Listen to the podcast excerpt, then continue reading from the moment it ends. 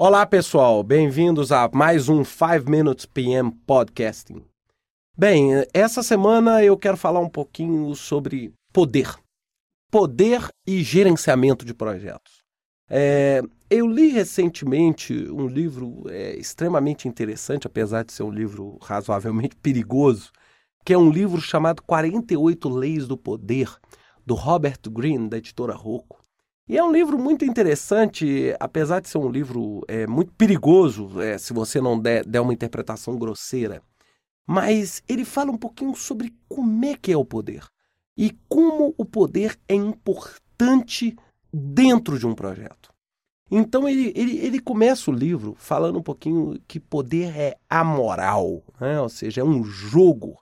É, e quando a gente fala amoral, a gente não está querendo dizer imoral. Ou seja, ele não é contrário à moral, ele é sem moral. É, ou seja, as pessoas usam o poder é, da forma com que elas querem. Então, tem pessoas que usam o poder para o lado ruim e, e a pessoa que usa o poder para as coisas boas. E o gerente de projeto precisa estar muito atento, porque, na verdade, quando a gente fala das partes interessadas, dos stakeholders, a gente está falando no poder como um jogo, um jogo, onde, na verdade, nem sempre o que está explícito é realmente o que interessa, né? E aí, é, nesse livro, eu tentei pegar aqui rapidamente algumas coisas que poderiam ser bastante pertinentes para nós como gestores de projetos. É, ele tem uma lei, que é a lei número 2, ele fala assim: não confie demais nos amigos é, e aprenda a usar os inimigos.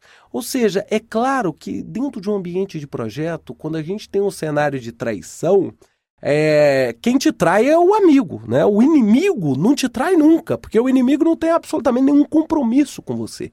Então, é ter certeza de que dentro da sua equipe você não tem nenhuma maçã podre, você não tem, né, ninguém que realmente, apesar de visualmente e de ao falar numa reunião está do seu lado, na verdade, por trás ele é um inimigo oculto dentro do seu projeto. A segunda lei que eu queria falar é a lei número 5 que ele fala no livro, que é a lei da reputação. Muito depende dela, dê sua própria vida para defendê-la. Ou seja, o que, que nós estamos querendo falar com isso? Ou seja, o gerente de projeto, se ele prometeu, ele tem que cumprir. Se ele fez algum compromisso, ele tem que cumprir. Por quê? Porque a palavra e a honra dele valem muito. Porque a partir do momento que ele perdeu o respeito da equipe ou perdeu o respeito dos stakeholders, ele está a um passo do abismo. Outra lei que eu queria falar também do livro é a lei número 10, a lei do contágio. É, evite o infeliz e o azarado. É, é muito interessante porque a, a, energia negativa ela, ela se propaga muito facilmente no projeto. Ou seja, é, você começa a andar do lado de uma pessoa infeliz, uma pessoa que está com, com uma, é, uma, né, uma energia ali muito ruim, está sem perspectiva. Daqui a pouquinho você começa a achar aquilo normal e aí você começa, pô, você sabe que eu não tinha percebido isso, você sabe que está ruim mesmo. É, então a lei do contágio, ela vale no sentido positivo, ou seja, o que, que seu projeto tem que ter? Você tem que usar seu poder para criar uma onda de contágio positiva, aquela onda de vitória, aquela onda de que nós vamos vencer, aquela onda que nós vamos dominar, que nós vamos conseguir o êxito. Né? É, uma outra lei, a lei 18, que eu queria também compartilhar com vocês, não construa fortalezas, o isolamento é perigoso. Não chegue e ache que você é um gerente de projeto tão poderoso que você não precisa de ninguém. Ao construir fortaleza, você se isola e você se afasta da ponta.